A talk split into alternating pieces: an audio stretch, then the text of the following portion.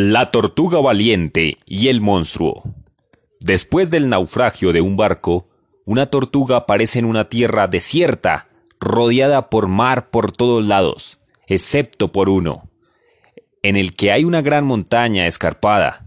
Para no morir de hambre, decide subir a la cumbre para ver si puede llegar al otro lado. Al llegar a la cima, cubierta de nieve, con un frío terrible y una gran ventisca, comprueba que hay un pequeño camino custodiado por un gran monstruo que no para de gritar ¡Uh! ¡Uh! ¡Uh! La tortuga está medio muerta de miedo y solo quiere esconder la cabeza en su caparazón.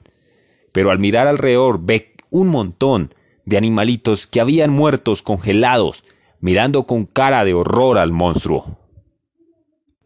Así que supera su miedo y se arma de valor para atravesar el camino y enfrentarse al monstruo. Según cruza este... Este se va deformando hasta convertirse en un montón de rocas con forma amenazante, y sus gritos resultan ser el viento soplando en una pequeña gruta.